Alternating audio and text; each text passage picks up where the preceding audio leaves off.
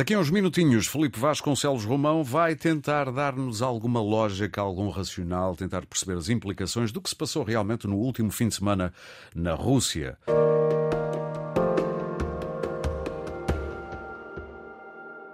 Felipe, muito bom dia. Olá, bom dia. Está a passar exatamente hoje uma semana e mais umas horas sobre aquilo que eu diria que provavelmente pode ser resumido desta maneira.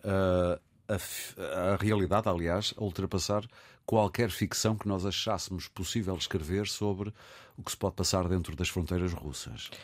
Ninguém estava preparado para aquela notícia de uma coluna uh, a fazer centenas de quilómetros, até às portas quase de Moscovo. É verdade, é, foi uma situação de fazer inveja a qualquer uh, guionista do Homeland ou, ou, de outras séries que estiveram tão em voga nos últimos anos sobre eu, espionagem e eu garanto internacional. Que se fosse produtor e me apresentassem esse.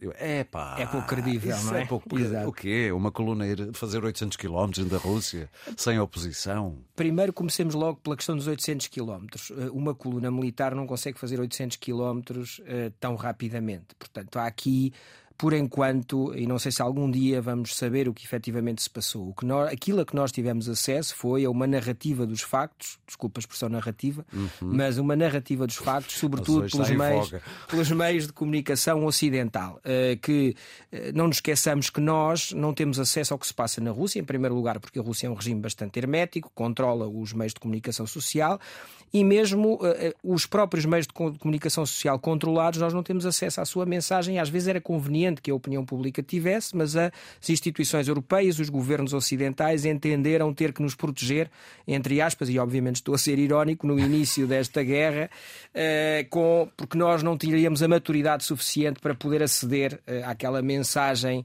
eh, que o Kremlin queria, pretenderia transmitir. Portanto, nesse sentido, há uma enorme incógnito e o que há é, sobretudo, especulação. Eu diria que nos deixa que pensar que uma Mas, coluna... Então, então deixe-me só tentar perceber o que é que para o Felipe é mais sólido do que se sabe. Bem, o que é mais sólido é que, de facto, houve alguém que, pelo menos do ponto de vista da imagem, teve a coragem de, de, de, de se opor a Putin uhum. como nenhum outro, uh, uh, outro político, ou militar, ou cidadão russo, se opôs em mais de 20 anos, em 23 anos de poder. Isso é o primeiro ponto e isso há que assinalá-lo. Um, e que, de facto, Putin aparentemente ou não quis ou não conseguiu controlar ou empregar os mesmos métodos que empregou em relação a outros adversários com afrontas muito menores. Isso é o que nós sabemos. Sim. Qual a razão? É a grande incógnita. Ou seja, eventualmente sentiu que havia alguma debilidade uh, e que havia riscos de incumprimento das suas ordens face ao aparente apoio que aqueles uh, insurrectos estavam a ter dentro das Forças Armadas? Ou não o quis fazer porque corre riscos de abrir uma nova frente que debilita a frente externa, ou seja, a invasão da Ucrânia, ou não o quis fazer porque efetivamente não pretende lançar o país numa guerra civil, uma vez que do outro lado já não estavam políticos, eh, oligarcas, mas sim alguém que tinha armas e que tinha uns quantos milhares de homens atrás com armas. Essa é a grande incógnita. Faz lembrar os imperadores romanos e a sua guarda pretoriana quantas vezes matou e substituiu imperadores. É? Mas aqui não quis aparente, exatamente, aqui, aqui nenhum arrependeram-se. Arrependeram-se, alguém Sim. se arrependeu no caminho e não percebemos porquê.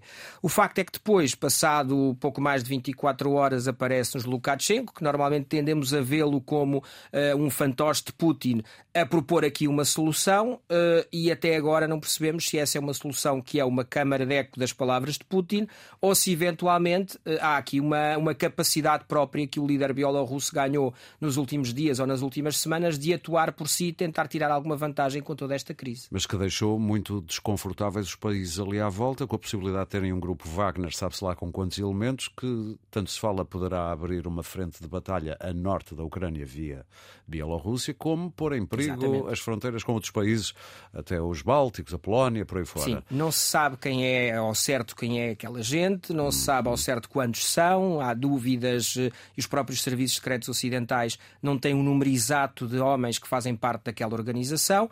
Uh, o que se sabe sabe é que aparentemente Putin está a controlar ou a tentar controlar a situação e aquele senhor Prigogine já não está em território russo e já não tem a palavra que tinha há cerca de uma semana. Portanto, essa, essa é a informação que temos. Agora, só os próximos dias, todo o resto é muito dentro do terreno Sim, da especulação, claro. só os próximos dias ou as próximas semanas nos farão perceber se vai aqui optar só por uma via pragmática de continuar a envolver aquele grupo com outro nome e com um contrato assinado com o Estado russo na frente uh, ucraniana ou se esta situação debilitou de facto a frente ucraniana e o poder de Putin.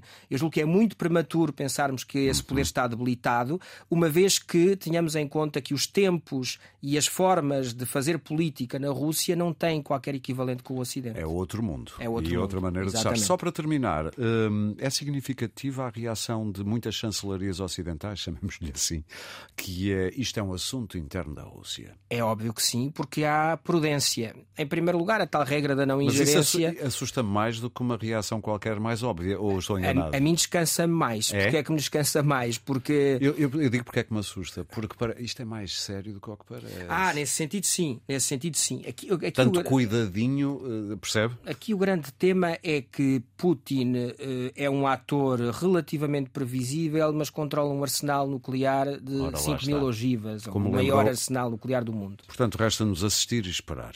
Exatamente. Felipe, muito obrigado. Bom obrigado. fim de semana. Até Igualmente, sábado. Bom dia.